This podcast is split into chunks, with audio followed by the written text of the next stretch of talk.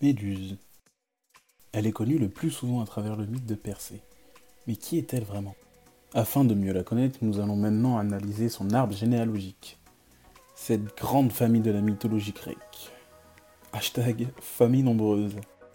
Nous avons Mami Gaïa, déesse de la terre, et Papi Pontos, dieu de la mer. Ce sont les grands-parents de Méduse. Ils auront deux enfants, Forcis et Ceto, deux divinités marines monstrueuses, qui assurèrent eux aussi une descendance. En effet, petit rappel, nous parlons de l'Antiquité grecque, donc l'inceste est monnaie courante. Ils auront donc des enfants ensemble. Il y aura parmi ces enfants des sirènes, Tossa la mère du cyclope, le gros monstre vilain avec un seul œil, différentes créatures, et les gorgognes, les sisters.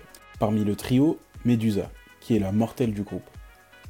Ah là là, cette Médusa une beauté tant convoitée par tous les hommes, y compris le dieu des mers, Poséidon. Poséidon va donc tomber sous son charme. Ils finiront par faire, vous connaissez la suite, dans le temple d'Athéna. Oui oui, vous avez bien entendu, dans le temple d'Athéna. Et rappelons-le, Athéna est la déesse de la guerre. Je dis bien déesse de la guerre. Écoutez la suite.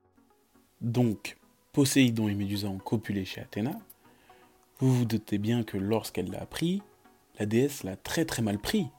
Pour avoir profané son palais, Athéna va donc punir la mortelle et transformer ses cheveux en serpent et doter ses yeux d'un pouvoir pétrifiant. Comprenons-nous bien. Elle passe alors d'une belle femme à un monstre aux cheveux démoniaques et au regard qui glace le sang. Arrive dans l'histoire Percé, hashtag le méchant, dans le but de récupérer sa mère des mains d'un roi pas très sympa, il va donc proposer la tête de Méduse au roi. Et pour le roi qui dit tête de Méduse, dit pouvoir pétrifiant sur les hommes. Intéressant comme business. Persée va alors s'exécuter et partir à la recherche de la tête de la Méduse. Grâce à l'aide des dieux, dont Athéna, il va gentiment couper la tête de la Gorgone, engendrant la naissance des enfants qu'elle portait en elle. Ah oui, parce que quand Poséidon et elle ont fait crac-crac, sachant que nous sommes à l'Antiquité, il n'y avait ni pilule, ni préservatif. La Gorgogne est alors tombée enceinte du dieu. Malgré que sa tête ait été coupée, son pouvoir continue de fonctionner. Persée utilisera donc la tête comme une arme. Il finira ensuite par donner la tête de la Gorgogne à la déesse Athéna, qui va ensuite la placer sur son bouclier afin de se protéger du mauvais œil. Maintenant que nous avons l'histoire en tête, analysons le récit de la vie des méduses. C'est maintenant la partie la plus intéressante, la plus palpitante. Dans la version des Métamorphoses d'Ovide, l'auteur donne une toute autre version de l'histoire. Selon lui, Méduse était si belle qu'elle attirait la convoitise de tous les hommes. Poséidon, en gros dragueur, tenta lui aussi sa chance. Mais même tarif, Méduse le repoussa. Hashtag balance ton poire. Sauf que Poséidon est un dieu, qui avait beaucoup d'ego. Ne supportant pas la frustration, il l'aurait alors pourchassé jusqu'au temple d'Athéna, un lieu dédié aux femmes sans mari ni amant, dans lequel Méduse se cacha. Selon Ovide, le maître de la mer aurait outragé Méduse dans le temple de la déesse. Bon, grosso modo, il l'a violée. Ça c'est la vraie version et c'est celle que l'on retiendra. Vous connaissez la suite, Athéna choquée va punir la Gorgogne et la transformer en un monstre.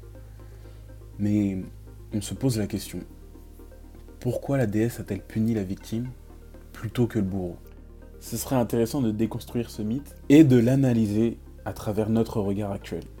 La transformation de Méduse en monstre par Athéna n'est-elle pas le moyen pour la déesse de protéger la Gorgone et d'organiser sa vengeance?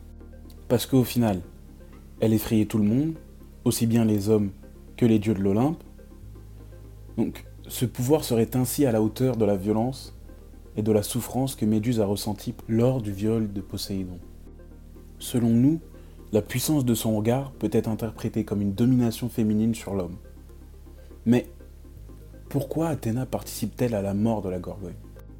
Rappelons que la déesse s'est servie de la tête de la Gorgogne comme une amulette contre le mauvais sort.